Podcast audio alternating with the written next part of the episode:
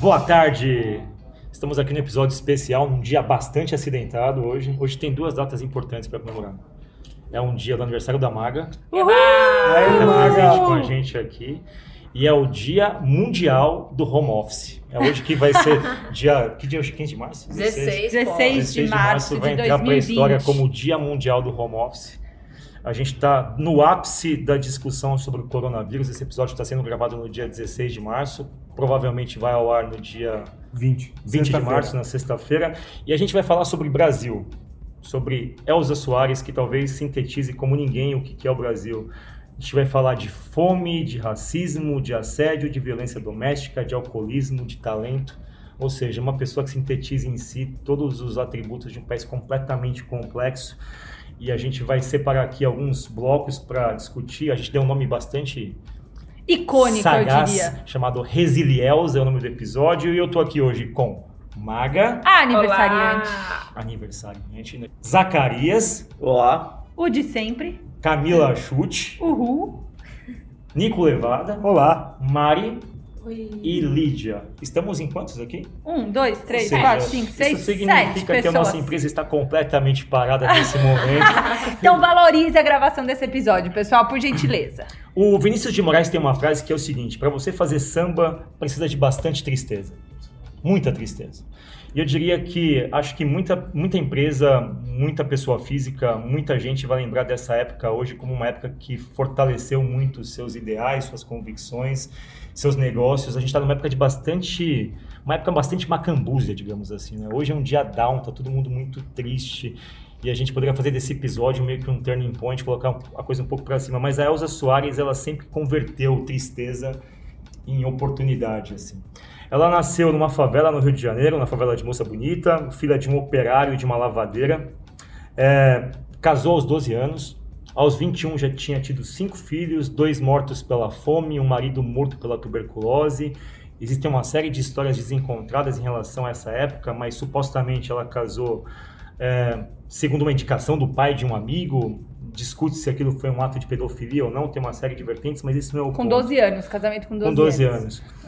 E a Elsa eh, tem uma história famosa dela que ela conta em todas as entrevistas que ela foi, ela precisava comprar remédio para os filhos doentes e foi por isso que ela se inscreveu num concurso eh, da Rádio Tupi, que na época Rádio Tupi era o equivalente a Era Globo. tipo The Voice, só que funcionava. De Sim. fato, as pessoas tinham sucesso depois, né, do programa. E ela fez uma apresentação no programa do Ari Barroso, que era o Silvio Santos da época, e tem uma passagem icônica da Elza Soares, onde ela, ela foi com o vestido da mãe. A mãe tinha o dobro de peso dela. Então encheu de alfinete para compensar ali as, as marcações do vestido. E, e quando ela se aproximava da, da vez dela para cantar, na medida que ela foi caminhando em direção ao palco, todo mundo ridicularizou, porque ela, ela tem uma expressão muito forte, assim. E aí, enfim, quando ela começou a cantar, quando ela foi se apresentar, o Ari Barroso meio que fez uma pergunta. O Ari Barroso gostava de tirar um sarro das pessoas. Tipo, garota, de que planeta que você veio? E ela, muito sagaz, falou: Eu vim do planeta Fome, do mesmo planeta que o senhor. E é essa a história que, dali pra diante, ela construiu toda a carreira dela. Eu queria abrir pra vocês. Não, e nesse dia ela ganhou, né? Na primeira participação Sim. da Ari Barroso, ela já ganhou. O vídeo tem um vídeo no YouTube, é, é bem impressionante o quanto é Impacto, chocante. né?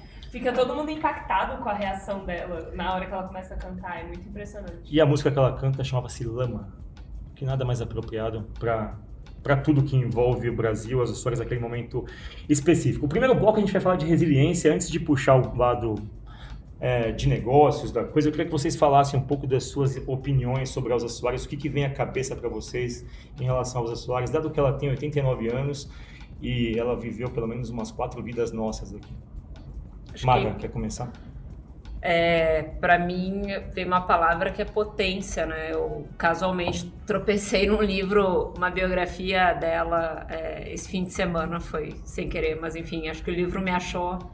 É, tô- enfim, só cheguei até a página 189, que conta o início do, do relacionamento dela com o Garrincha, mas para mim é muito impressionante como a potência que ela era e o foco que ela tinha nas coisas, é, apesar de todos os pesares que, enfim, é uma lista infinita de coisas que tinham ao redor dela, né? Acho que isso fazia com que ela é, conseguisse contornar muita coisa. E eu não acho que muita gente consegue fazer isso, mas ela de certa forma conseguiu. Pra mim, acho que a palavra que define ela é uma potência. Uma potência. Mari, o que, que você acha? O que, que você tem de Elza Soares para dizer para a gente? A Mari que está estreando hoje no nosso podcast, presença Eba! fixa a partir de agora, a nossa representante mais estilosa, a única pessoa que sabe desenhar nessa empresa. Os outros Verdade. copiam desenhos prontos. Pra mim, Elza Soares, a palavra que, que ela me define, basicamente, é referência. Que uma das músicas que eu mais me aproximo dela, e tipo, eu me aproximo de todas as pessoas que me apresentaram, é Elza Soares é Dura na Queda. E eu acho que, tipo, isso é o que define Elza Soares também, porque, tipo, desde o começo ela nunca parou e até hoje ela também não está parando e ela já disse isso em entrevista falando que tipo enquanto ela puder cantar ela vai estar cantando. E ela sofreu um acidente recentemente na tem, acho que em 2014 ela sofreu um acidente que prejudicou a cervical dela e hoje ela canta sentada só. Aliás, dica número um desse episódio é O Gingado da Nega, um documentário que está na Bis, canal Bis, 45 minutos de documentário, é, recheado de depoimentos de Zé Cabaleiro, Jorge Maltner, se eu não me engano, Lobão, enfim, todos eles prestando reverência. É bem legal o documentário e conta um pouco dessa passagem. Queria fazer um- um- uma contribuição polêmica. Resiliência, de alguma maneira, tem aparecido na boca do povo como a característica que os empreendedores, que os startupeiros, que os hipsters Faria Limers Uhum. deveriam ter para suportar a criação de uma empresa. Assim, eu me sinto um pouco, eu me sinto pouco resiliente perto do que li sobre Elza Soares. Assim, na minha cabeça, a gente acabou criando termômetros diferentes para resiliência. Hoje, se a gente começa a reconhecer que, ah, montar uma empresa, mas você tem o estofo do teu pai, você paga suas contas. Desculpa, meu irmão, isso aí não é ser, ser resiliente. Queria falar com as irmãs que são mulheres negras, que vivem em comunidade, que sofrem é, é, preconceito cotidianamente.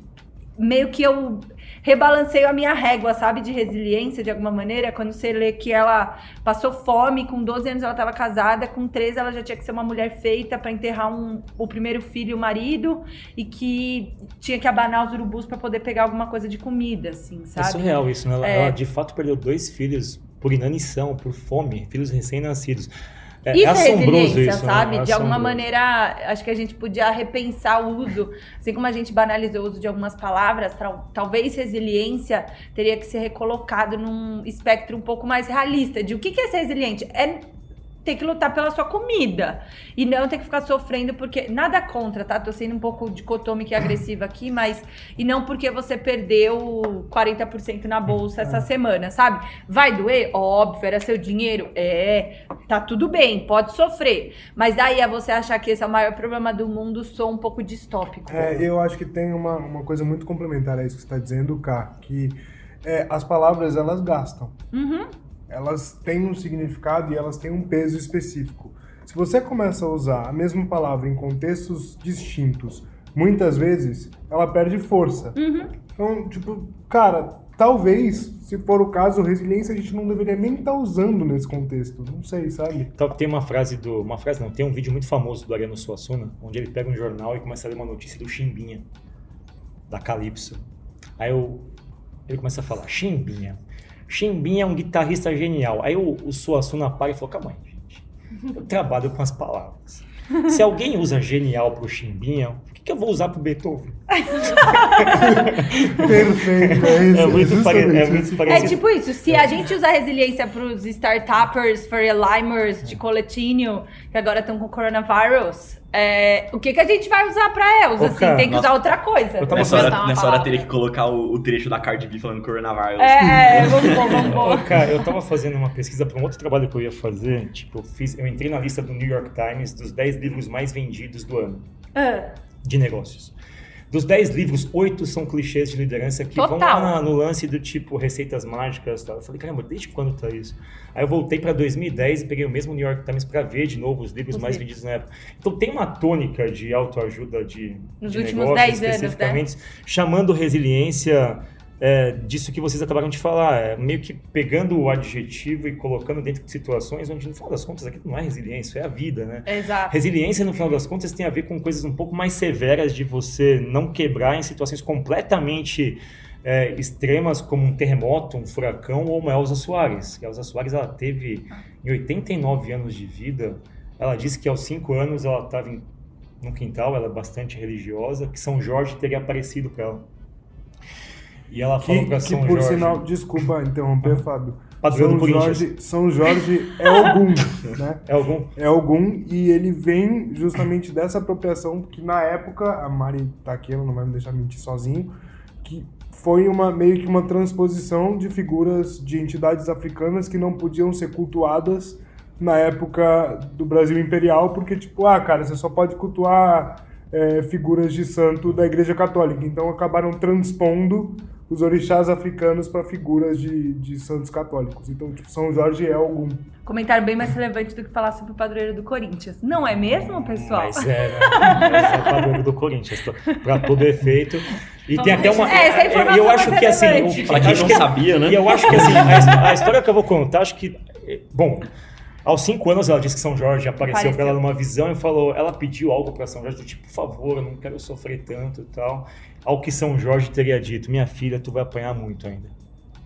Mentira. E, obviamente, Imagina se eu ouvir isso de São Jorge. É, ela apanhou- Isso é resiliência. Qualquer coisa Ela- menos que isso acabou pra ela mim, pessoal. pediu Pode chamar de qualquer coisa falou- menos resiliência. Ela, ela disse, ela disse numa, num dos trechos das entrevistas, aliás, entrevistas, dicas de entrevistas que eu gostei muito de ter visto nesse processo. A melhor que eu vi de todas que eu vi é de um programa que eu gostava muito, que não existe mais, chama Provocações, era um programa do Abunjanra que passava na TV Cultura. O Abunjanra faz perguntas completamente inusitadas. Então ele perguntou coisas para Elza Soares muito cabeludas reuni- naquela, naquela entrevista. Tem 20 minutos, é uma das melhores, ela fala especificamente desse trecho. Mas ela é resiliente, foi resiliente, e hoje, cara, a gente está numa situação, e aí você pode abrir, a gente pode abrir para mais discussões. É, eu não sei o quanto a gente está preparado hoje para aguentar uma situação de extrema dureza que vai acontecer nos próximos dois, três meses. A gente sempre fala nos nossos episódios de casos de sucesso, de unicórnios tal, mas a, a grande verdade é que a economia é feita em 95% dos casos de pessoas comuns, de negócios comuns. Uhum. A A economia gente tem- real, né? Essa É. virtual que tá caindo aí importa pouco no. Que dica que você poderia dar cara, de resiliência hoje para pequenos empreendedores, digamos? Cara, eu não tenho ideia do que, que a gente vai passar, mas acho que eu li um. Eu tava hiperventilando um pouco, e aí eu vi um, um, um tweet que alguém printou, enfim, tava falando assim: Cara, vamos dar uma. Vamos dar. Vamos colocar a mão na consciência que estão pedindo pra gente só ficar em casa.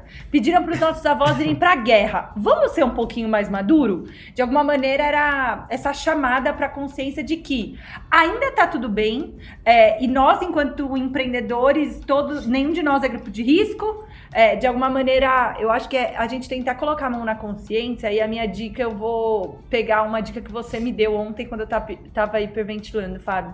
Que é a gente tentar não ser oportunista e sim um pouco mais sensível com toda essa discussão. É, acho que todo, toda essa discussão do coronavírus e tal, obviamente que você pode usufruir dela para tentar minimizar um pouco suas perdas, fazer marketings específicos, mas acho que é uma época de emoções muito à flor da pele, assim. Se aproveitar disso é, me soa um pouco antiético em última instância. Então, acho que a minha dica é, obviamente, faça as contas, desenhe um plano bem estabelecido e seja transparente com seus funcionários. Eu acho que hoje o que a gente passou na Mastertech é o que todas as empresas deveriam passar, que é dar transparência para os funcionários e colocar todo mundo no mesmo barco. Acho que fingir e aí vou de novo ser polêmica aqui. Fingir que nem o Elon Musk, e ele tem todo o direito de ser assim, mas fingir total é, descolamento da realidade, eu acho que sou um pouco fora da realidade.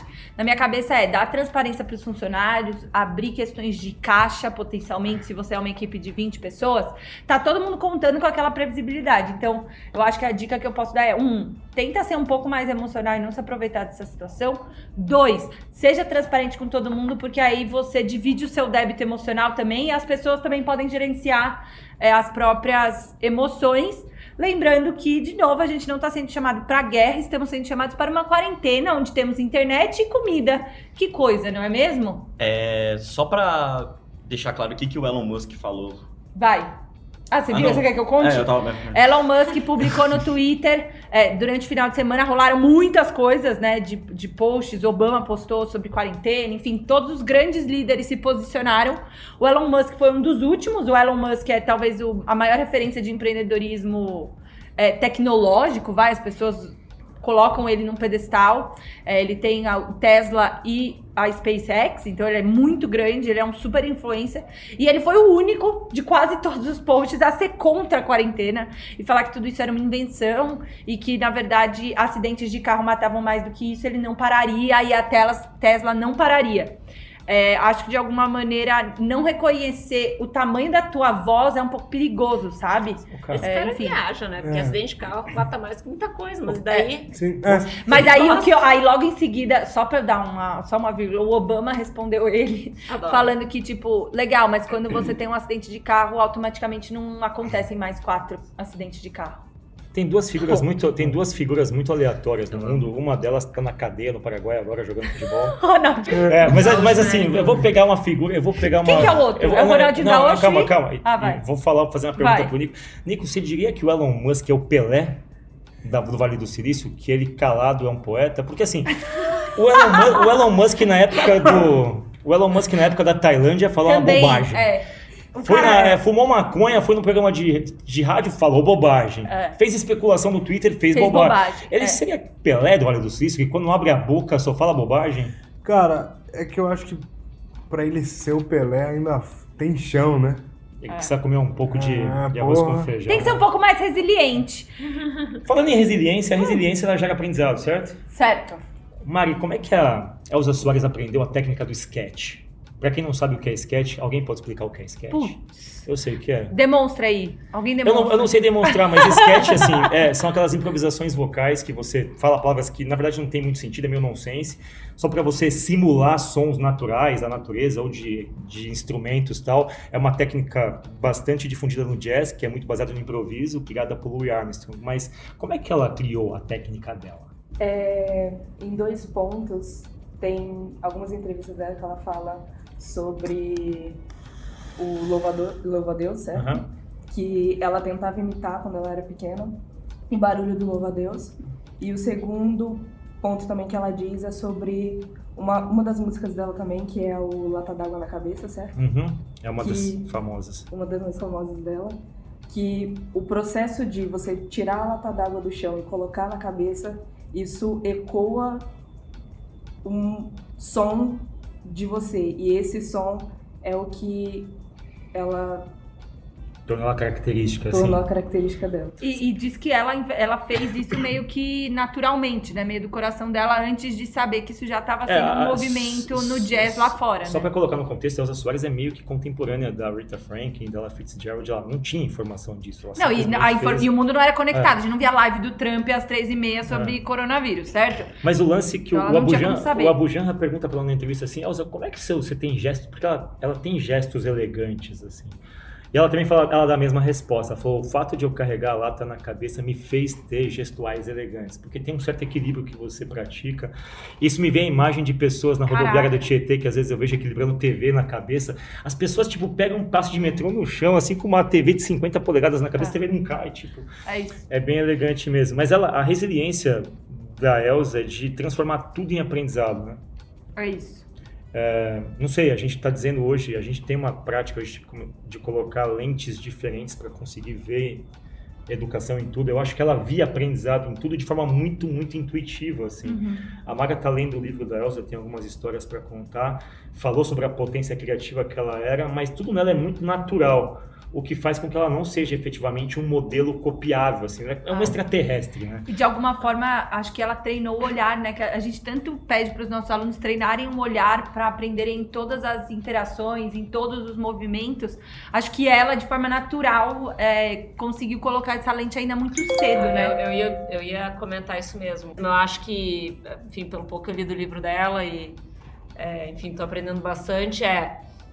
Ela era uma pessoa, ela é uma pessoa que eu acho que tem um, um grau de observação muito grande pelo que está no entorno, porque ela sempre precisa fazer alguma coisa, enfim, pelo menos nessa época ainda que eu tô do livro, para sair daquele, daquela pobreza extrema, daquela miséria é, enfim, que, que assola tanta gente, né? Então, acho que através dessa observação e desse foco constante, a gente falou um pouco de resiliência, acho que isso também tem a ver, que é, cara, a minha situação não é boa e eu já entendi que não é isso que eu quero. Como que eu observo oportunidades ou o que, que eu faço com o que tá na minha frente, porque eu já decidi que eu não quero isso aqui. Isso. Tem um, tem um trecho que ela comenta que chegou a me arrepiar, assim, é, todos os pelos do corpo. Que ela fala que na primeira casa que ela morou com esse, com esse primeiro marido dela, que era o, o Alaurdes, é, dela, dela deitar e, e ouvir ratos, ou ver ratos, ou percevejos, ou coisas é, mas enfim, que ela comenta desse, dessa realidade, cara, ela, ela deitar numa esteira, não tinha cama, ah, ah. e sentir pulga, sentir percevejo, sentir essas coisas e, e, observar, enfim, dentro dessa, dessa situação que ela não queria estar, tá, cara, o que eu faço para sair daqui, entendeu? Já sei que esse marido aqui não.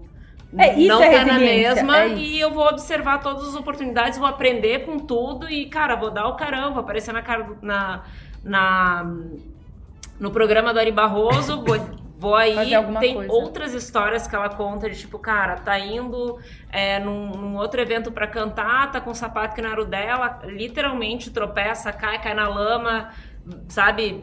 Vai se atrasar, chorando, a mãe sempre muito na volta dela, mas tipo assim, cara, nem literalmente de cara na lama. Ela a mulher parou porque ela tinha um foco muito grande. Então, tipo, tá, eu caí na lama, perdi meu sapato e o vestido já era. Foda-se, vambora, entendeu? É, Pode falar foda-se? Posso fazer uma pergunta pra vocês todos? Vai. Genuína, assim. Resiliência se ensina? Pra quem quer aprender, eu acho. Nossa. Que que eu acho que não, porque é se você. Eu acho que quando você vai ensinar, você já tem um. que já tem uma receita do que ensinar, sabe? Resiliência eu acho que é muito subjetivo para você ser uma coisa que você ensina, sabe? Não, e quando a pessoa te procura, eu acho que tem uma percepção que é, quando a gente, quando uma pessoa chega aqui na sala do Mastertech, ela teve que ser resiliente, obviamente resiliência gourmet, não na da Elsa, mas ele teve que ser um mínimo resiliente para entrar, achar uma informação, tal. Então, ele já é resiliente, entendeu? É uma característica que vem. O que eu acho que a gente pode fazer é, tentar se valer de práticas didáticas que tentem estimular isso. Então, pegar o seu lado mais resiliente, mostrar e colocar ele para fora. Mas na minha cabeça ele é teu, sabe? Mas vocês não acham que resiliência é uma característica atribuída, a, tipo, por outros a uma certa pessoa? E quem, e quem tá sendo resiliente percebe só depois que foi? Pode ser. Tipo, você não quem sai tá de casa. resiliente tá só vivendo, é, correndo exato, atrás, é, talvez. Você não, você não sai de lá e fala assim, puta, hoje eu vou ser resiliente. Não, amanhã eu vou ser meio bunda mole. É. Sabe? É um negócio é. que você percebe só depois. Quando eu digo de ensinar, que pra mim essas coisas são vida, né? Isso chama vida. Assim, uhum. não, não, dá pra me ensinar pra você o que, que é lidar com uma dor se você nunca teve a dor. Exato. Então é meio hipócrita falar pra você, olha, quando tiver uma situação assim, você age assado. Às vezes as pessoas querem botar o dedo na tomada por si só. Tipo, eu sei, ok, eu já entendi que todo mundo que bota o dedo na tomada se fode, mas eu quero botar eu mesmo. Porque sentir a dor que eu sinto pra falar, ok, essa dor, essa dor eu suporto, não, essa dor é demais para mim. Sim. E é muito comum a gente fazer regras onde a gente coloca para as pessoas situações onde elas não, não conseguiram provar. Eu acho que a época de hoje vai de fato colocar as pessoas num, num parodiano Bruno Henrique, num outro patamar de, de, de, de, dor, assim, porque é, eu especificamente estou sentindo muita dor no dia de hoje. Dor futura, assim, porque eu estou imaginando que vai haver uma desordem econômica muito grande, isso vai prejudicar muito a mim como pessoa física, ao meu entorno, aos meus amigos e a minha empresa e a minha família, assim, porque são coisas que a gente vai demorar para se recuperar. Isso está me dando uma sensação, por incrível que pareça, de paz. Porque por mais que eu esteja sentindo dor, eu falo, caramba, é assim que é. Tipo, é nessa hora, no meu caso especificamente, eu ligo um modo de muita calma quando as coisas estão muito numa situação de desespero. Sempre foi assim comigo. Mas é uma reação quase natural, não sei falar para alguém isso, olha, quando tiver tudo uma Faça merda, isso. você fica calmo.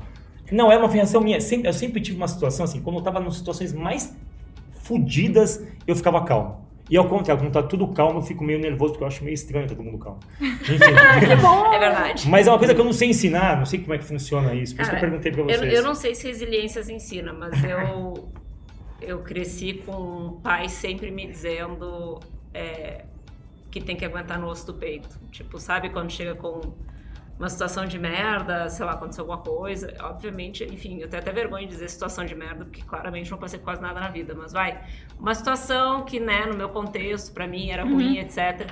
Que ele diz assim, mas minha filha aguenta no osso do peito, isso vai passar. Osso do peito, é. Isso ele é sempre gaúcho, me falou, né? Osso do peito. É, e é uma coisa é que, enfim, o meu pai, no caso, passou por muita coisa nessa vida, ele, ele sim aguenta muita coisa no osso do peito, mas essa frase para mim faz muito sentido, porque onde dói é o osso do peito. É no osso do peito, é onde tu mata ali na. Enfim, mas eu não, não acho que eu sou resiliente por isso, mas é uma frase que me acompanha em momentos, por exemplo, de hoje, que também dá incerteza. É, eu, eu vi um, um, pouco nas redes sociais a galera dizendo assim, pessoal, não deixem de, de consumir, de pagar as pessoas que vocês estão acostumadas a pagar, etc, etc, sei lá, diarista ou o que seja, ou coisas e eu penso muito sobre isso, porque no fim das contas a pior coisa que vai me acontecer é nada perto, talvez, de outras pessoas que estão em é. situações desfavoráveis. E, e, é um pouco. Meu pai tinha uma outra frase, além do osso do peito, meu pai é Eu amo essa. Ele falava: problema sem solução tá resolvido. É, tu falou então, isso pra mim, ele crescia, ele, isso. Eu cresci assim, tipo, eu começava a falar, esbravejar, ele falava assim: mas você consegue resolver? E ela falava assim, não. Dele, então por que, que você perdeu o meu tempo e o seu tempo? Tipo, não é por aí, você não vai resolver. Um pouquinho pragmático, Tipo, né? por que isso? Deu, ah, tá bom. Aí eu cresci, eu lembro que eu cresci com isso. Problema sem solução tá resolvido, problema sem solução tá resolvido. No meu embate na vida adulta com as pessoas, às vezes eu falava isso no meio de um caso, mas problema sem solução tá resolvido. E as pessoas olhavam pra mim, tipo, você é maluco? Nossa, que fria!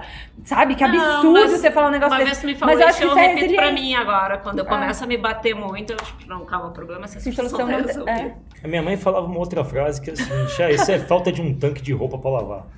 Também. Tipo, vai se ocupar pra, é para Mari, pensar que bobagem. Eu me, não me coloca, não. Ô, Mari, deixa eu, encerrar esse bloco, sabe qual que é o filme preferido da Elza Soares? A Cor Púrpura, de Steven ah, Spielberg. Uh -huh. E esse filme tem uma história... E assim, às vezes a gente fala pelas nossas referências.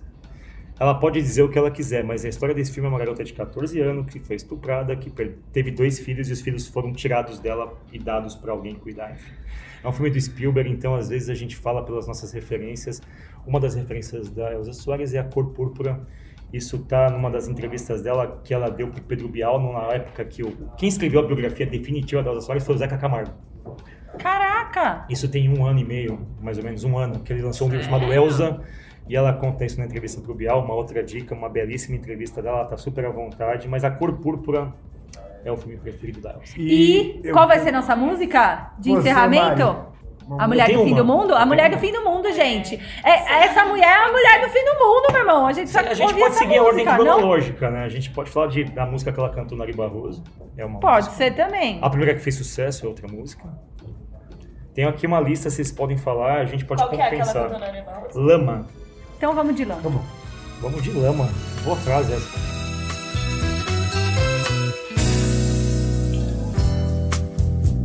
Se quiser fumar, eu fumo. Se quiser beber, eu bebo.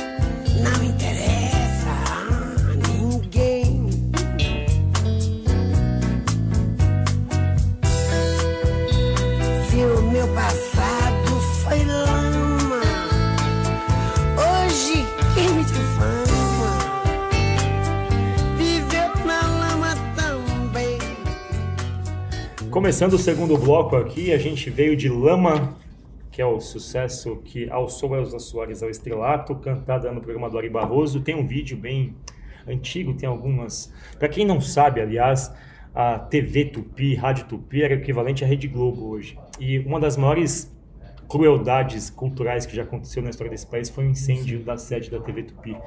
Acho que todo o acervo histórico da televisão brasileira daquela época foi queimado, então a gente tem pouquíssimos registros daquela época. Então, é, é uma memória histórica aí. Segundo bloco, a gente vai falar de rede e comunidade. Em que sentido? A gente pede para ser resiliente e a gente vive em rede. A Maga falou: não deixe de pagar os seus, mantenham seus contratos ativos, não sejam os filhas da puta e comecem a fazer é, negociações escusas. Enfim, essa é uma questão bastante delicada hoje em dia, porque quem é pequeno se fode, quem é grande oprime. E essa é a dinâmica econômica vigente desde que chegaram com espelhos aqui no Brasil. Rede de comunidade, eu queria explorar um pouco de da comunidade artística. Elza Soares tem momentos emblemáticos, assim. E em momentos emblemáticos, corporativamente, empresas naturalmente não se ajudam, assim. Mas artistas se ajudam. Elza Soares, década de 60, Garrincha e ela, recém... É, casados, digamos, Elza Soares, Brasil num momento meio turbulento, época da ditadura, ela sofreu uma ameaça dizendo para ela sair do país, é, existem diferentes histórias em relação a isso, enfim, mas enfim, ela saiu com Garrincha do país, foi morar em Roma, na Itália. É, o Garrincha já numa fase decadente. E ela, ao chegar na Itália, Elza Soares e Garrincha, os europeus são xenófobos hoje, imagina naquela época, então ela sofreu bastante resistência. É, Chico Buarque e Marieta Severo estavam morando lá. e acolheram Elza Soares. Primeiro evento de solidariedade de rede de artistas. Década de 80, ela num ostracismo completo, em decadência total, em São Paulo, num emprego meio bosta, assim. O Caetano Veloso falou, minha filha, você é Elza Soares. Você não pode ficar nessa merda de emprego que você tá. Você tem que ir pro Rio de Janeiro. Você é Elza Soares, é um patrimônio nacional. E, e, e o Caetano Veloso, muito generoso, recuperou a carreira dela e tal. E, enfim, rede, comunidade, como é que vocês veem hoje? É, eu, eu, sinceramente nunca penso nem em comunidade quando eu penso na, na parte corporativa. Eu não penso que eu tenho que eu, que eu, que eu posso recorrer a algum braço e me auxiliar em algum fornecedor, porque eu acho que as coisas hoje são tão individualizadas, por mais que exista um contexto de comunidade, na minha cabeça isso é muito superficial. O que, que vocês pensam disso tudo? Cara, eu acho que a Camila ela pode falar disso mil vezes melhor do que eu, mas eu acho que uma das indústrias e áreas de, de trabalho que eu vejo mais senso de comunidade é na parte de desenvolvimento, né? Na cultura de open source e tudo mais. Nas outras áreas eu não sei se é tanto, cara. Eu acho que se você. Assim, na, quando eu penso em Elza Soares, de alguma maneira eu vejo que ela se você perguntar para um jovem hoje, ele sabe quem é Elza Soares. Será, o, o que é muito louco. Ela tem trio elétrico no carnaval. Tipo, ela canta em trio elétrico, ela faz show. Assim, na minha cabeça, por exemplo, tem, tem uma.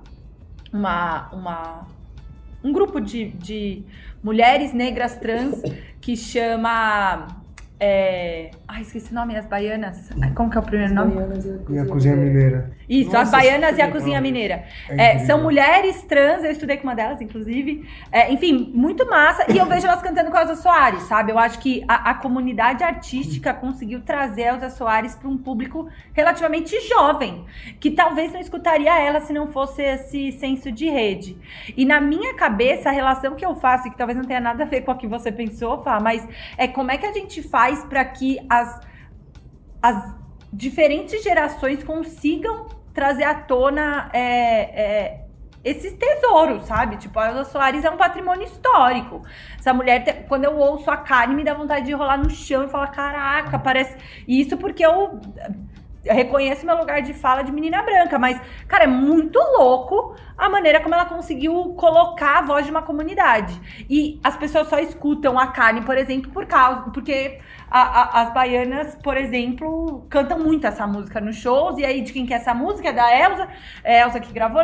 Eu acho que, na minha cabeça, o rede e comunidade tem a ver com passar esse conhecimento e tornar as coisas um pouco mais longevas, sabe? Tipo, Mas ele é um talento, uma... né, cara? Assim, quando eu falo, a minha pergunta é meio provocativa, porque Elsa Soares é um talento. É fácil você falar, porra, longe da Elsa Soares. É. Porque é um ativo, caramba, ela é, é, simboliza a cultura brasileira no é. seu nível mais forte, assim. Por exemplo, você tem, mais, tem uma porrada de artistas nossos que morreram na merda aí. Você é. pega um monte da. Luiz Melodia morreu, tipo, não vi ninguém resgatando um Luiz Melodia do dia pra noite, Sim. enfim.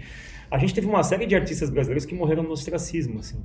Eu não sei, eu acho que o senso de comunidade está muito vinculado ainda com quanto você ganha de vantagem em se associar com as coisas. A gente não tem um senso de ajudar ah, quem talvez. precisa, assim. É a minha perspectiva. Eu acho que a gente, no Brasil, tem várias coisas que me, me colocam assim. Que a gente se fantasia de, de comunidade, mas é, não é. Não sei, dizem que o brasileiro é um povo generoso. Eu discordo. Dizem que o brasileiro é um povo liberal. Não é liberal, é muito conservador. Dizem que por causa do carnaval a gente supostamente é liberal. É bastante conservador. E a questão de comunidade, assim. É liberal, é, pega três é, dias no ano para é, bloquear e depois passa o resto julgando. Eu não acho que a gente se vincule com. Por exemplo, eu não vejo. Raramente, quando às vezes. Eu até falo para cá isso, às vezes vem algumas empresas querendo fazer parceria com a Master e falo, cara, vamos lá quem tá de boa não vem fazer parceria com a gente. Quando vem fazer parceria, porque quer alguma. Então tá na nossa base de fazer trocas que sejam sempre positivas. Eu acho que no caso das Soares, não sei se foi o caso do Caetano do Chico, acho que não, acho que eles falam são generosos, eles têm histórias que dizem por eles mesmos. Mas será que a gente teria esse contexto com outras artistas negras, outros artistas negros, outros artistas é, do nosso, sei lá, Odair José, Arrigo Barnabé, esses caras que estão na base da cultura popular brasileira? Não sei. Minha, minha, minha provocação é: o que, que direciona o nosso senso de comunidade?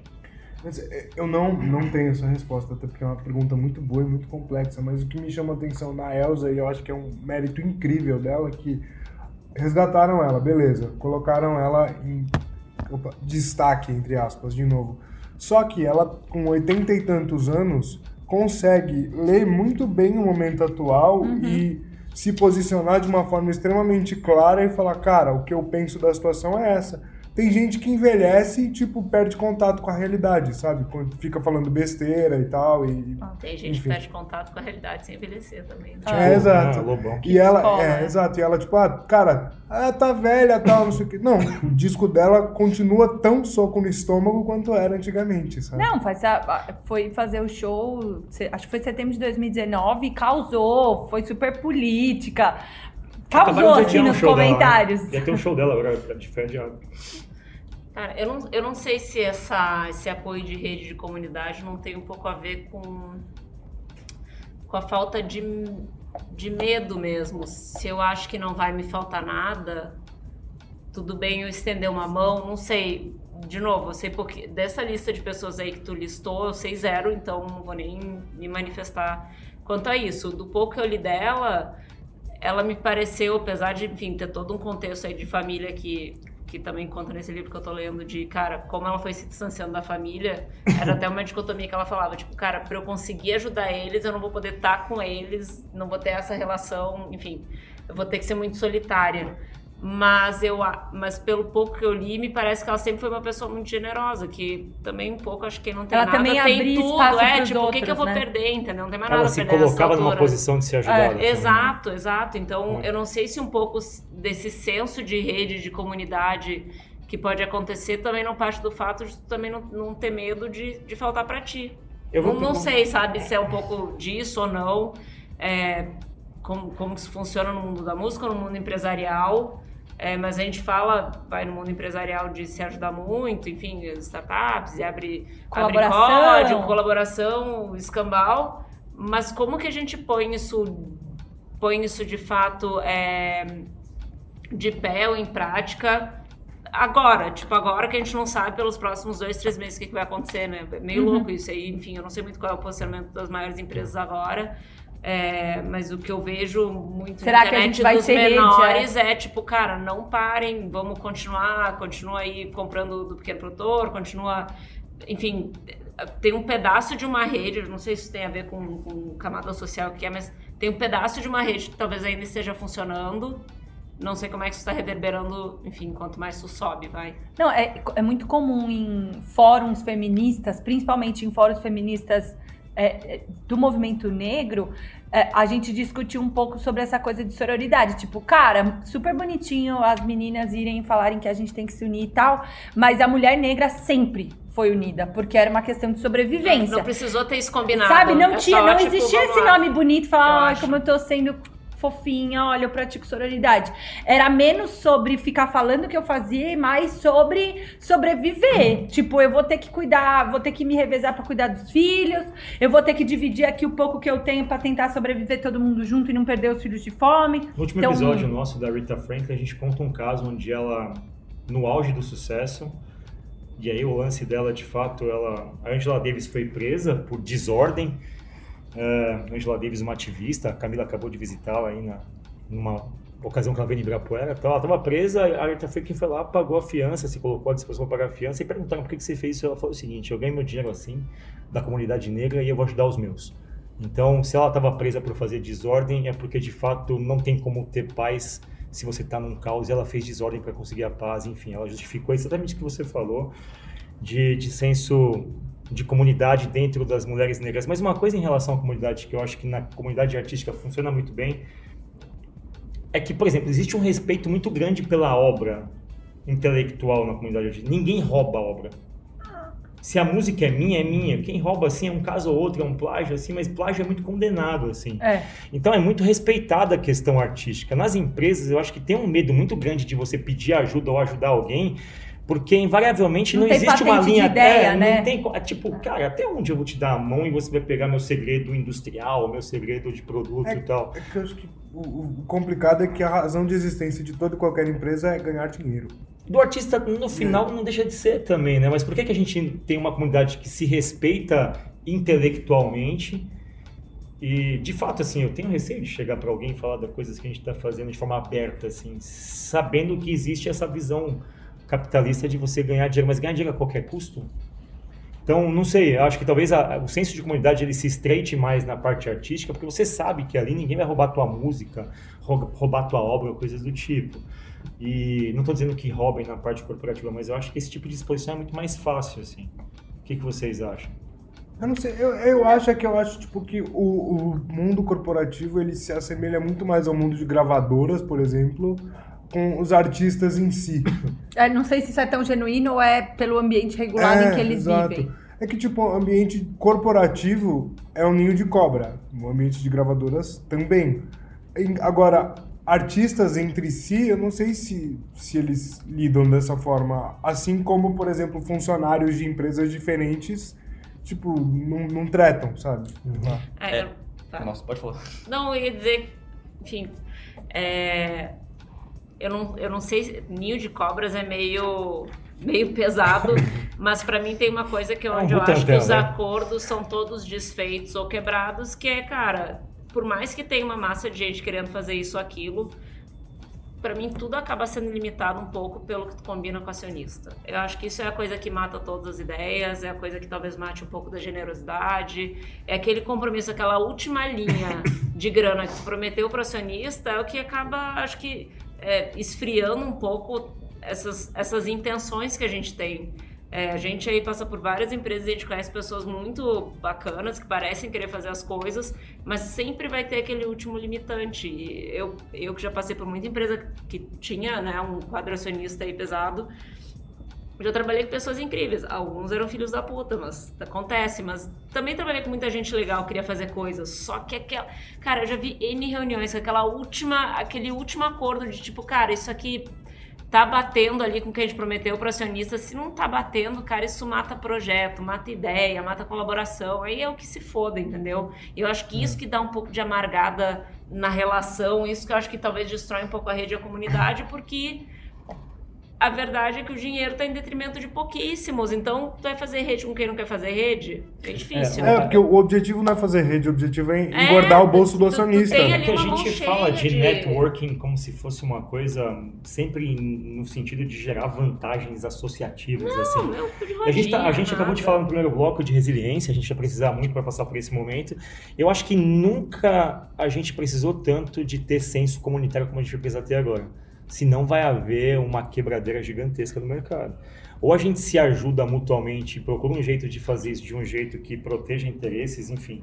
Mesmo que seja por cinismo, a gente vai precisar ser comunitário nessa época agora. É, enfim, tem uma situação que a gente não, se, não imagina quanto tempo vai durar, mas é, a comunidade artística faz isso de forma um pouco voluntária, por senso um pouco de proteção. Até tem uma questão um pouco também de proteção da arte, como uma arte. A arte ela é suprema em alguns aspectos, mas a gente vai precisar viver em comunidade de um jeito completamente diferente do que a gente vive hoje, Perfeito. certo? E talvez se inspirar de novo na resiliência e nesse senso de comunidade é, da Elsa, de conseguir se reerguer e se misturar com quem vier pela frente, assim. Eu acho muito bonito ela conseguir ser tão genuína. Ela é a Elsa Soares e hoje a gente consegue reconhecer. Mas ela aceita um monte de coisa inusitada. Eu, eu, eu especificamente já conversei um pouco, né, por ter estudado com a Raquel Virginia, acompanho o trabalho dela e tal, né, que é do, do As Baianas, e ela fala que eles mandaram uma mensagem e ela aceitou. Então, de alguma maneira, ela também se colocou à disposição dessa rede, sabe? Ela não se importou em quantos seguidores, se era grande, se era pequena, ela simplesmente se vinculou com a obra é, das gurias e foi.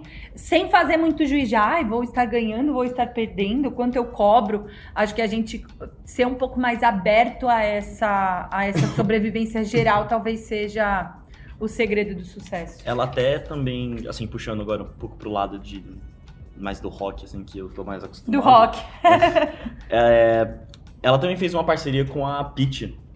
Então acho que também mostra como ela é ela é bem adaptável, assim, sabe, a vários tipos de música. Ela não fica presa só na, no samba mais, assim. Não, essa é uma característica que a gente vai até abordar no próximo bloco, sabe, dessa multifaceta dela, cultural, musical, assim, ela tem, ela explora todos esses vertentes pontos. musicais e eu acho que isso a gente pode explorar bem no próximo bloco. O que, que vocês sugerem de música pra Era isso que eu ia externar falar. esse bloco de A gente tinha de que falar alguma, alguma coisa de colaboração, né? Cantou junto. Tem uma, alguma- tem uma Você- colaboração famosa a dela. Qual? Não tem, tem uma versão das baianas? Deve ter, mas qual que é a cara? famosa? A colaboração famosa dela é com Caetano Veloso, uma música chamada Língua. Tem uma letra lindíssima. Coloquem aí no YouTube Língua, Caetano Veloso, Elza Soares. Vamos pôr essa. Uma letra brilhante, muito bonita, uma, um collab. Podemos dizer assim, não para usar os termos de redes sociais. tá? É isso, um collab. Então, para vocês agora, Língua, Caetano Veloso e Elza Minha Soares. pátria é minha língua, fala mangueira, fala. Flor do lado dos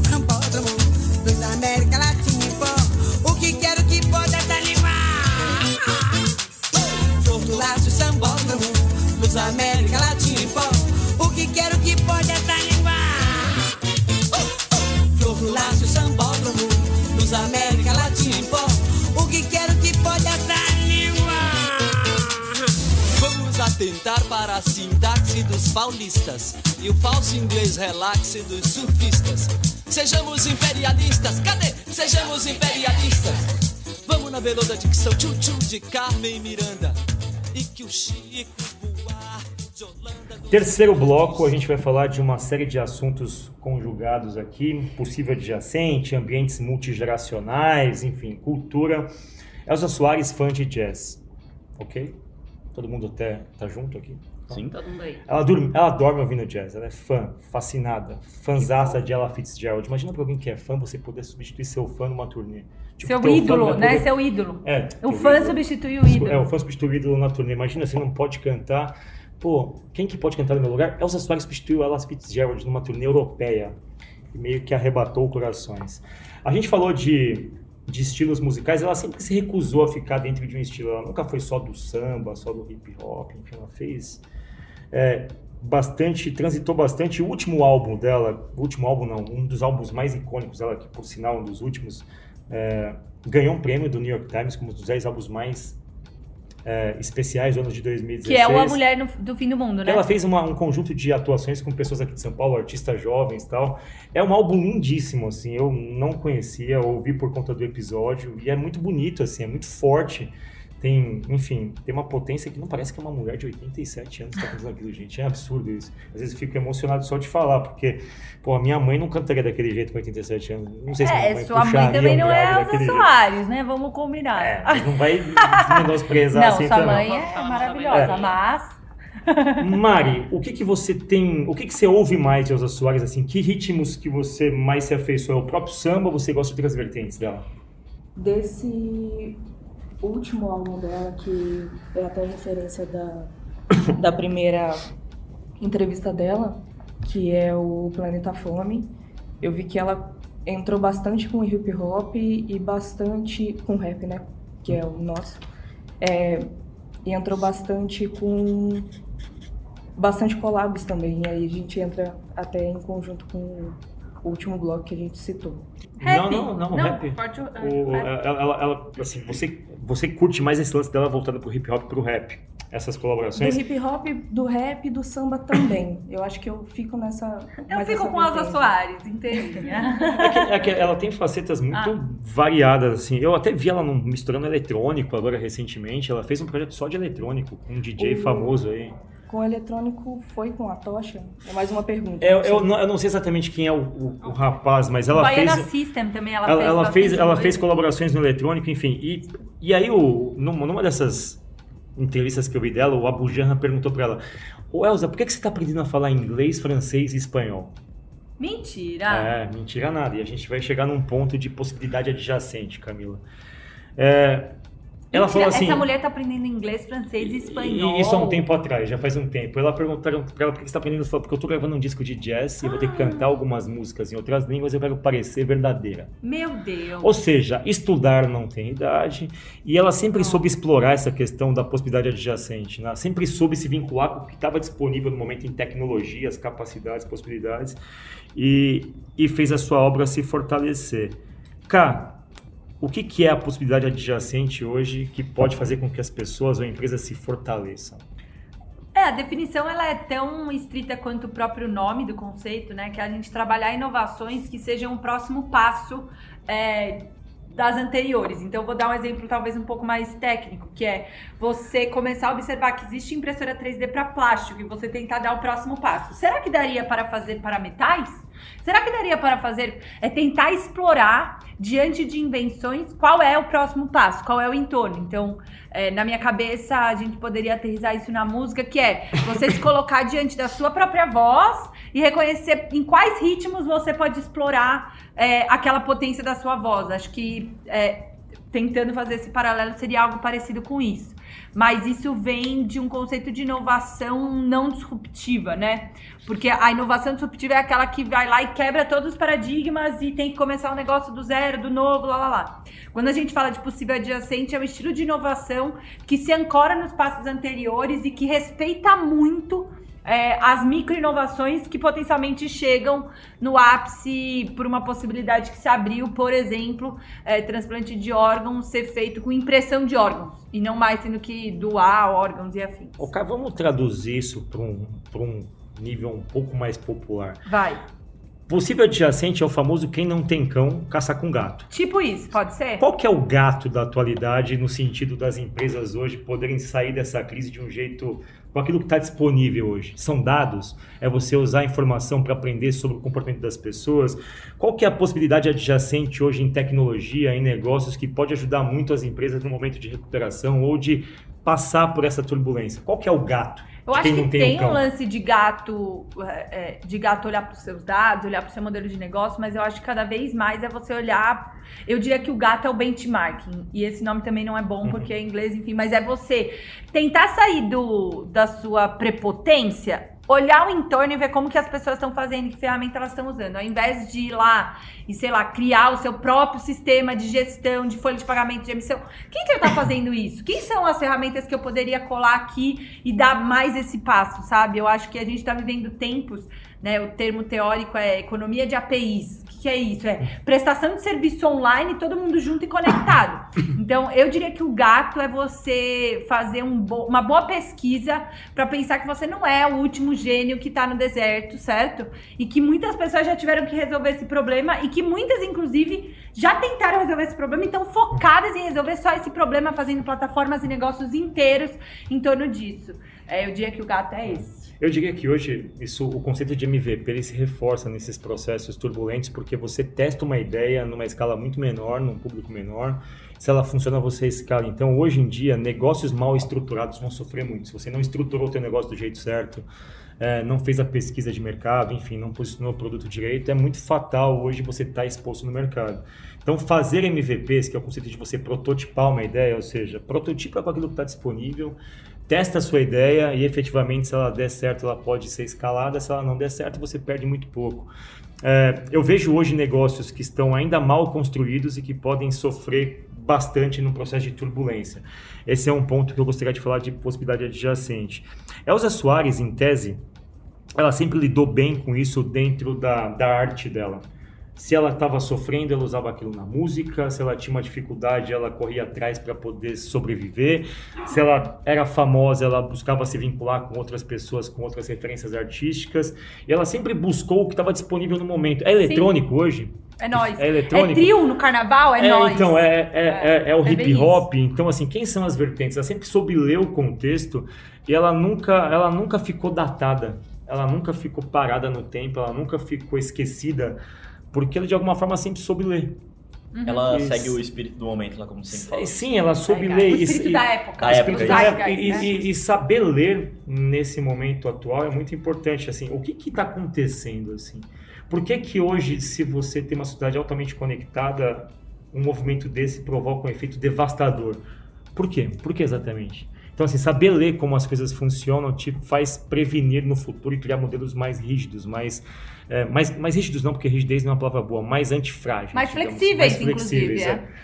É, me diz uma coisa, para vocês que têm esse contexto hoje de música, de arte da Elza Soares, dessa vida toda que a gente contou aqui, o que vocês acham que foi a principal força dela nos momentos onde ela construiu seus sucessos, a sua carreira?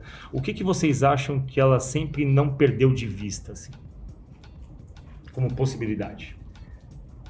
Acho que o, a clareza do que ela queria para ela. Clareza. E Clareza é uma palavra importantíssima. clareza. Ao mesmo tempo que é uma palavra completamente difícil de compreender. O que, que é Clareza e transparência, será? É clareza num, num sentido de transparência? Cara, é que Não, que clareza de não- objetivos, não. É, ah, ela que sempre foi não- obstinada, assim, É, no eu sentido não, bom da Eu não palavra. tenho a menor dúvida de, por exemplo, que eu preciso. Cara, eu tenho X filhos, enfim, dos Preciso que sobreviveram. Um deles eu ainda tive que dar, que foi um grande dra- drama da vida dela, dar pra adoção. Mas eu preciso botar comida na mesa, não só dos meus filhos, mas dos meus pais, da minha família, etc. Acho que isso nunca foi uma dúvida, entendeu? E, e acho que o poder da clareza te ajuda a criar estratégias o tempo inteiro, porque Uhum. o, o que tu tá enxergando lá na frente não muda. É. O que, o que tu acaba pivotando são os caminhos por onde tu vai por onde tu vai chegar, mas tu já sabe onde tu vai chegar, porque tu só tem aquela opção, é aquilo que tu precisa, ou que tu decidiu, ou que, enfim, aí vai de cada um, mas no caso dela é, eu não me pareceu nunca ter dúvida do que, que ela queria. Ah. Você acha que tem a ver com o instinto de sobrevivência? é Com isso? certeza. Acho que não é nem sobre o que ela queria, é sobre o que ela precisava É. também. né? Sobrevivência pura, Talvez, né? talvez querer era um luxo, né, durante É, muito querer tempo. é luxo. Mas é engraçado que a gente É, fala, é isso é, é clareza e, e o que precisava parece ser tão óbvio, mas será que a gente sabe determinar o que a gente precisa? É que eu acho que hoje a gente entrou Nem num sempre. momento tão de abundância, Ah, no sentido de. A gente reclama, mas no último caso a gente chama um Uber. A gente reclama de não poder sair de casa, mas ter o rap. Que a gente pode se dar o luxo de querer. E aí a gente não precisa, sabe? É, e aí quando começa a dar uma zoada no nosso querer, a gente já fica, ai meu Deus, eu vou morrer, sabe? Pegando, pegando o que a gente estava falando sobre poder e o peso das palavras, eu acho que o precisar virou muito sinônimo de querer. Total. Nicão, o que, que você precisa hoje? Você, pessoa física. Vamos lá. Seu possível adiação, o que, que você precisa hoje na pessoa física? Comer, dormir, tomar Não, vamos, banho. vamos- vamos ser um pouco mais específico. Assim, o que, que você precisa, o que, que te falta hoje no sentido de, porra, legal. Se ela se movia pelo que ela precisava, ela sabia o que ela precisava. Ela precisava alimentar o filho dela, muito óbvio. Sim. Preciso de grana, preciso cantar pra ter grana pra fazer isso. Todo mundo aqui sabe Tem o um que objetivo precisa. claro, assim. é Eu, isso eu, eu, eu não sei exatamente. Tipo, Engraçado por que que eu isso. tô tomando essas É, decisões? Eu sei o que eu quero, mas eu não sei o que eu é, preciso. é isso que eu quero, mas, eu não Mas sei o que é, eu é preciso. engraçado isso, porque quando a gente pergunta o que, que a gente precisa efetivamente, sem, sem resposta de mim. Então, mas eu acho que Não, isso, cara, a gente, é, eu brinco tipo- um pouco que várias pessoas, tipo, ai, mas qual que é a dica empreendedora e tal? Na minha cabeça, eu sempre tive muito claro, e e não tô, assim, tô sendo zero romântica, é o que que eu, qual que era o fundo do poço pra mim? E ele foi se atualizando ao longo do tempo. Por exemplo, aí vai parecer, é, e vai parecer não, é super privilegiado no meu lugar de fala de menina branca da classe média. Eu lembro que o maior. Eu voltei muito clara quando eu voltei dos Estados Unidos que eu não queria voltar para casa dos meus pais, porque pra mim aquilo seria o fundo do poço. Não, eu preciso sair de casa, eu preciso ser independente financeiramente, eu tenho que ter dinheiro para pagar um aluguel e ser independente. Obviamente que com devidas proporções bizonhas, certo? Pra mim aquilo era o, o que eu precisava no momento. Você precisava É, ser independente. Sabe? É o sabe, ter claro pra mim não o que eu preciso, mas o que eu não abro mão, talvez seja uma atualização pra classe média jovem, sabe? Na minha cabeça, é, saber qual era o fundo do poço e até onde eu aceitaria tomar risco, é, me dava um pouco de calma. Quando você sabe o que você precisa, então você consegue explorar mais as possibilidades. Total. Não, é, é que Ah, eu é acho que que, eu você acho- não sabe o que, que você precisa, mas o que, que você não abre mão? Por exemplo, hoje eu não abro mão de ter um lugar em que eu possa morar sozinha. Ou com, com Então o meu isso é uma marido. precisa, né? Isso Você- é um lance que, cara, eu vou me sentir mal se eu tiver que voltar a depender financeiramente dos meus pais. Isso é algo que, cara, ia mexer muito comigo, eu não ia conseguir ficar sã pra fazer outra, qualquer outra coisa. Ter isso claro, eu acho que facilita. Não acho que é o que eu preciso, mas é o que eu não abro mão, sabe? Pode ser. Eu, que- eu, eu acho que uma boa forma de definir isso, então, é o que você precisa é tudo aquilo que você tem que ter pra conseguir chegar onde você quer. Pra ter sanidade. tipo, são, é, são, são culpar, coisas, são lá. coisas que, tipo, beleza, o que, que você precisa? E varia Respirar, muito. comer, trabalhar e não sei o quê, para morar sozinha, para, tal, tal, tal. É que eu acho que quando a gente deixa a coisa muito distante, muito etérea, muito longe, a gente tem dificuldade de se aproximar do emprego que eu vou ter, Sim. dos amigos que eu vou Por ter. isso que eu acho que é inegociável, É. sabe? Eu acho que você tem que pensar qual que é o seu inegociável. Até que ponto você tá, está disposto a arriscar seu carro? Por exemplo, eu fui ter carro depois dos 25 anos. Nunca, nunca curti a bagaça e tal. E super privilegiado esse discurso. Mas, cara, eu nunca tive problema pra carro. No entanto, ter um lugar ou ter um salário que eu conseguisse pagar um lugar pra eu morar sozinha sempre foi inegociável pra mim depois que eu fiz 21 anos. De alguma maneira aquilo me movimentava. Então, cara, eu preciso ganhar no mínimo isso, porque pra eu conseguir me manter sozinha. Eu tinha meio que um número na cabeça, sabe? E ele, obviamente, varia de tempos em tempos. Então, hoje eu acho que eu preciso mais do que eu precisava quando eu era na época da FAPESP. Se eu tivesse 600 reais, pra mim tava bom. É, então, acho que é, é ir atualizando esses seus inegociáveis. É, eu não sei, pra mim não é tão claro assim. Vocês têm todas as clarezas que vocês precisam? É muito claro pra vocês? Eu tenho clareza do que eu quero, mas não do que eu Do que preciso. você precisa. É engraçado isso, né? Porque a gente talvez esteja no momento de. Não sei se a gente terceirizou isso pra. Assim, a gente tá tão acostumado a ir num flow que a gente vai consumindo coisas, mas a gente não necessariamente sabe se a gente precisa daquilo. A gente não fixou um padrão de desejo, assim, pessoal. Eu, especificamente, durante muito tempo, eu quis é, ser intelectualmente autônomo. O que, que eu queria? Que, minha, como, como, como eu construí minha carreira? Eu falei assim: eu preciso ter grana pra mandar alguém tomar no cu. Essa era a minha meta de vida. é isso. Eu Mas assim, isso é não, inegociável. eu preciso isso. ter o suficiente pra poder vazar Não, era assim, quiser. eu falei assim, eu quero É tá, o que me construiu em termos de carreira na minha vida foi o seguinte, eu tava numa mesa de reunião e eu falava, cara, pra eu botar minha opinião aqui, eu tenho que ter uns quatro salários de salvaguarda, porque eu não vou colocar uma opinião pela metade, eu vou colocar uma opinião para assim, e assim, eu pensava exatamente isso, eu vou me posicionar de um jeito que eu acho que eu tenho que me posicionar, com elegância e tal, mas eu sei que aquela minha posição Eu tô pode... correndo riscos. Mas se aquela posição me levar ao ponto de eu perder meu emprego, eu, Eu tenho, tenho- como me é garantir. Então, durante muito tempo, eu construí minha vida assim. Eu queria autonomia intelectual para nunca, nunca. Ter que aceitar Meu maior ideia. pavor foi eu nunca vou ficar numa situação onde eu não possa colocar minha opinião. É isso. Porque se eu chegar numa situação dessa, eu tô morto. Mas você tem clareza, isso é Mas isso foi lá atrás, não, lá atrás. Porque hoje, Hoje. de fato, assim, hoje, hoje eu tô numa situação onde, caramba, não tem mais esse tipo de problema de não pôr, porque a gente tá numa situação que a gente tem que colocar. Mas eu fiquei imaginando, eu tinha amigos meus naquela época com 30 anos, que eu saía da reunião e falei, ô, por que você não falou o que você pensa? Pô, cara, não posso perder emprego, tenho dois filhos. Aquilo pra mim era triste. Você ser limitado intelectualmente de expressar sua opinião porque você não tinha. Você, tinha, você precisava do emprego. É. Então, assim, na minha cabeça, naquele tempo, eu precisava garantir minha autonomia financeira para garantir minha autonomia intelectual. Hoje, especificamente, eu acho que eu preciso de coisas um pouco mais específicas que são vinculadas à saúde. Assim, eu preciso de um joelho. Seria Eu ótimo também. ter um É. joelho. Eu também. É, eu preciso de um joelho que me falta muito. Mas, assim, vocês acham que as empresas têm capacidade de declarar o que que elas precisam? Eu acho que quanto maior elas vão ficando, menos óbvio isso vai. É, isso eu vai tá ficando. acho. Quanto maior, quanto mais vai crescendo, Tá, sabe? vamos lançar uma pergunta Qual- no seu Instagram hoje. O Acho que, que que você sim. precisa? Qual, qual a diferença? rapidão, só uma dúvida mesmo, genuína. Qual a diferença entre precisar e querer nesse contexto? Nossa, eu acho Cara, total. eu já muita eu diferença. tive essa discussão esses tempos. Querer tem a ver é, com desejo, uma precisar tem a ver com necessidade. É. É. Tem uma coisa que eu comecei a me policiar um pouco, é, até pra eu ser mais verdadeira comigo, e nas coisas mais pequenas, por exemplo, eu, eu não quero mais dizer, tipo, ah, eu preciso, vou indo porque eu preciso ir. Normalmente, quando eu tô indo embora, eu quero ir. Sim. Precisar mesmo, talvez eu não É. precise, eu só quero, e eu, e eu E tá meio tudo bem e eu querer. mudei um pouco desse discurso, porque eu, eu não quero mais me condenar por querer não estar num lugar, ou estar num lugar, ou querer isso, ou querer aquilo. Eu acho que o precisar, ele vai dando uma amortecida nas coisas que tu quer falar, É que esse me meu incomoda um ponto. pouco, É, entendeu? Eu é fiquei isso. Ai, pensando aqui, tipo... falar uma coisa aqui, né? Mas- mas- sei mas- que não, quer mas- não, falar. não, É. mas- mas- mas Tipo, é um eufemismo, filha da Então, mãe. mas sabe? esse precisar que vocês estão falando é um precisar diferente do que eu tô falando.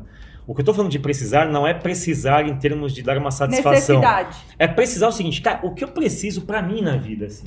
Tipo, cara, o que, que eu preciso? Eu preciso de grana? Mas, preciso de mas isso, pra, mim- isso Então, pra mas mim é isso querer. ver com Ah, não, mas isso- seu isso pra mim é querer. Não, não é querer. esse Não é querer. Assim, eu- eu quero eu uma preciso- cerveja, mas eu não preciso de uma cerveja. Então, É diferente. Querer é o seguinte, é, precisar é o que, que eu preciso nesse mundo pra viver? Sei lá, eu preciso ter um almoço, um jantar, essa coisa assim. É, tipo, é isso é uma isso, é isso necessidade. que eu tô falando. mas eu quero estar jantando em um restaurante cinco estrelas. Então Esse mas, é isso que eu tô, mas é isso que eu tô É. falando. Então, mas Tipo, as pe- você concorda o- comigo que as pessoas têm necessidades diferentes? Porque conforme. a- não sei, minha, minha avó tinha uma percepção que ela falava assim: é, é o novo rico. Sabe? Ela, ela apontava e ela falava sobre os novos ricos. Assim, minha avó tinha uma posição muito bem desenhada de quem eram os novos ricos. E ela falava: a gente, quando a gente cresce numa, numa necessidade e fica rico, a gente reconhece que a gente não precisa daquilo. A gente pode até querer, mas a gente não precisa. Porque a gente já provou o que, que a gente precisa. A gente às vezes era mais feliz quando não tinha. Tem uma história, cara, Sabe? de uma, de uma empresa americana. Fizeram uma, uma, uma, uma pesquisa nos Estados Unidos que dizem que uma pessoa, para ser feliz, precisa ganhar no mínimo 70 mil dólares por ano. É esse é o nível da felicidade. Acima disso, a felicidade já é Já é indistinguível. igual. No, no máximo, né? No Tipo máximo assim, 70 mil é. reais pra. Não, Dólar. até 70 mil reais ela tem 70 mil reais é dificuldades meio que o ainda. break-even É, da até felicidade. 70 mil dólares anuais ela tem dificuldades. Faz e tal. diferença, Chegou a né? 70 mil, É. pô, ela já atinge um nível de plenitude, felicidade que 71, 72 ou 500 mil dólares já não faz diferença. E aí teve um 70 cara, mil ano? 70 mil dólares ano. E aí um cara decidiu fazer isso como um piso salarial da empresa dele. Assim, na minha empresa, todo mundo vai ganhar no mínimo 70 mil dólares ano. Ele colocou isso, ele abriu mão. Ah, Eu vi isso. É um cabeludo, Caralho, boa praça e tal. Calma, é, tem uma matéria? Tem uma Tem, matéria, tem tem. uma A gente empresa. vai Vamos colocar na Eu vou descrição. colocar. Ele coloca, às vezes, o- a questão é. o- Esse estudo tem por trás, eu não preciso mais do que isso. É? O que eu preciso é isso. Então, assim, eu vou buscar isso e. e por que, que essa pergunta é tão capiciosa assim? Porque eu precisar, eu querer, ele embute o seguinte: tem gente que tem muito mais do que precisa e começa uma corrida É, por querer coisas que não doidona, vão efetivamente dar Mas- nenhum tipo de, nenhum tipo de Não, e tem propósito na a ver vida. com, com quarentena, assim, aproveitando que a gente tá nesse momento é, down. Cara, eu preciso sair de casa, o. Calma, segura a franga, lindo, que vamos ficar aqui de boa. Você tem tudo, você tem casa, roupa lavada. Acho que tem um pouco dessa, dessa falta de distinção entre querer e precisar Esse que dá um pouco essa. eu- Faz a gente sair pela tangente, Mas, ó, sabe? fala- não tem talvez tenha, mas eu me lembrei agora, eu pensei agora uma coisa que eu preciso, que eu sei que é uma coisa que me faz muito mal quando eu não tenho, que é liberdade. Eu odeio me sentir presa em qualquer forma que seja. Então você tem que tomar suas decisões com base nisso. Com base É. nisso. E eu acho que é que tu falou, tipo, ah, eu preciso de um, de um dinheiro guardado pra poder falar o que eu quero. Pra mim, o dinheiro que eu tenho guardado é tipo a hora que eu quiser dar ou até breve pra qualquer pessoa, pra qualquer instância que seja. E É. Então, não e- vou fazer isso porque eu gosto de estar em grupo, mas, mas essa sensação de liberdade pra mim é uma coisa que é muito, muito Que é um importante. inegociável pra Mas você. olha que É maravilha, quando você descobre o que você quer, as É. decisões ficam mais simples de É, você tomar. Com certeza. Eu preciso de liberdade, eu preciso Eu de dinheiro preciso pra de mandar alguém tomar no cu, eu preciso de uma muleta melhor, sei lá. Eu preciso de dinheiro pra mandar alguém tomar. Ah, É ótimo, foi super Mas polite. é, cara, mas no Mas final é, das contas, assim, mas todo é. mundo Mas fala, é Fábio, brilhante. as pessoas eu falam, Fábio, você é brilhante. tipo assim, Eu tenho as pessoas falam, você é na muito assertivo. Eu sou assertivo porque é o seguinte, se você mandar, se você falar o seguinte, eu não faço negócio com você, foda-se, amigo. Eu não preciso de você. Eu não vou morrer porque você não vai fazer negócio comigo. Então, assim, no final das contas, é, eu quis comprar. Agora, se eu chegar no momento que eu chegar numa reunião e falar o seguinte, caralho, eu tenho que falar amém pra esse bolsal porque eu preciso desse contrato, eu tô morto. É? Eu tô. Se eu sentar numa mesa de reunião amanhã com uma empresa e eu achar que aquela empresa é uma empresa de merda, uma E eu empresa de ainda assim bolsais, precisar. e eu tiver que fazer um negócio com esses merdas pra poder sobreviver, eu falar, cara, você tá morto. Morreu. Essa é a definição de você precisa chegar num nível onde você não fique refém desse tipo de situação. É. Então, se eu desse uma dica pro pequeno empreendedor hoje é o seguinte: chegue num nível, ou seja leve e enxuto o suficiente, ou não carregue tantas latas e coisas que você chegue numa situação e fala, cara, não, não, não, com você eu não faço negócio. Você é um idiota, você é um imbecil, você me oprime, seu departamento de compras é escroto, sua empresa testa em animais, sua empresa é feia, sei, algum tipo- sua empresa diminui o pacote de bolacha de 15 para 8 bolachas e cobra o mesmo preço, sua empresa pega um pacote de sabão quilo e bota 800 gramas e cobra o mesmo preço, sua empresa é escrota, sua empresa usa uma série de elementos completamente escravagistas no processo Acho que produtivo. a gente entendeu. Calma, Fábio, né? Não, mas eu acho que é por aí. É por aí. É a Cada gente um achar compra, quais é. são esses inegociáveis. É. Mas é isso, eu acho que cada um tem que buscar o teu, mas o precisar, eu acho que quando você descobre o que você precisa, você se liberta. Não, e talvez o precise também ele te dá um pouco mais a seriedade do fazer o que você precisa e não o que você quer. Eu acho que quando eu comecei a empreender, uma das maiores dilemas da minha vida era não poder fazer mais só o que eu queria. Eu, eu tinha que fazer coisas que eu precisava. E não é legal. de- nunca, eu nunca quis demitir alguém. Mas eu já tive que me colocar nessa situação porque eu precisava. Péssimo. Então, de alguma forma, faz você amadurecer. A hora que você reconhece que você não vai poder fazer tudo que você quer, algumas coisas você precisa fazer. Bom e a Elza. Soares tem um negócio de autoconhecimento.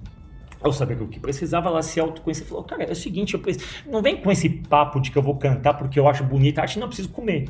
E minha voz é legal Vim do tal. planeta fome, né? E eu vou do fim do planeta fome, eu preciso comer e tal. E ela distinguia muito bem essa necessidade da, do que ela precisava para sobreviver. E disso fez a potência criativa dela. E assim, ela não se vitimiza, sabe? Ela não fica se vitimizando, ah, não sei o que lá. Cara, é o seguinte, eu faço isso, tá, tá ok pra mim. E perguntaram hoje se ela era uma mulher rica. Ela falou, sim, eu sou rica.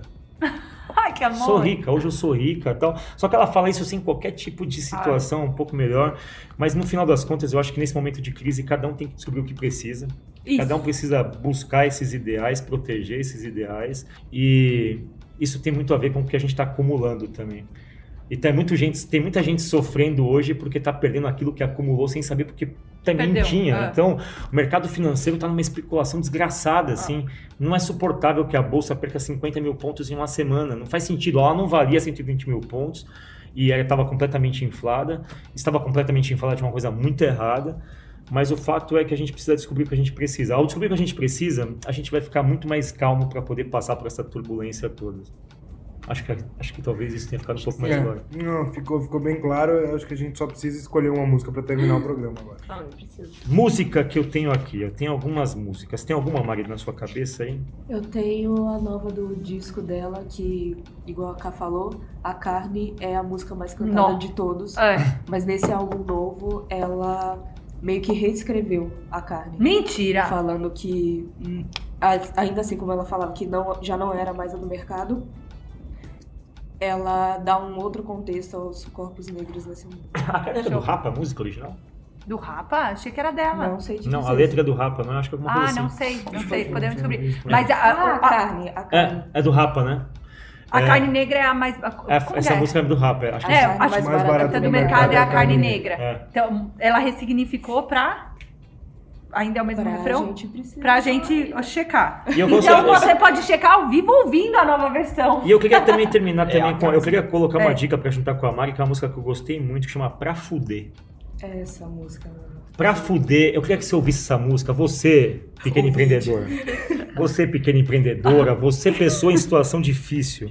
Ouça essa música no som maior, assim. Quando ela fala pra fuder, com a voz aveludada, se liberte. Se liberte pra fuder. Ok? É isso, encerramos é, episódio de semana complexa, mas com uma ícone da nossa música que vai dar força. E você acha que sua vida é gente. desgraçada, triste? Você acha que tá Dá sofrendo agora porque a atuação da Petrobras, que é o 30%, amigão? Volta lá no Wikipedia, não precisa nem ir muito distante, não. Lê a historinha da Elza Soares. Você aguenta até os 21 anos dela. É isso. É, você não aguenta o quê? a mão na É, se você quer ou se você, você perdeu o quê? Petro! Seguinte, lê um pouco. Leia o verbete do Wikipedia da Elza Soares e tente sair da cama sem ter um soco no estômago. Só tente. Tente ler do começo ao fim o verbete dela. Primeiro, vai parecer uma história de ficção. Novela da Globo. Agora, tente imaginar você naquela mesma situação. E aí, obviamente, tente improvisar um sketch vocal no mesmo formato, ok? Adeus. Até mais.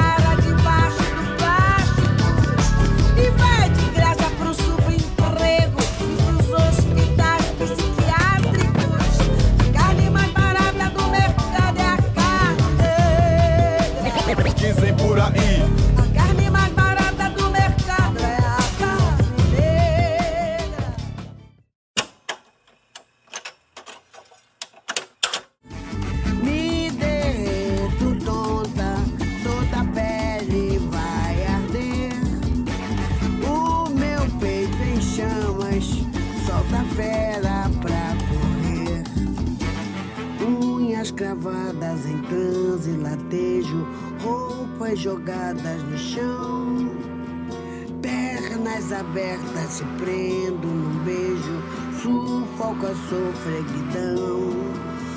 Meu temporal me transforma em loba, presa você vai gemer. Feito um cordeiro entregue pra morte, seu sussurrar a pedir. Pra fuder, pra fuder,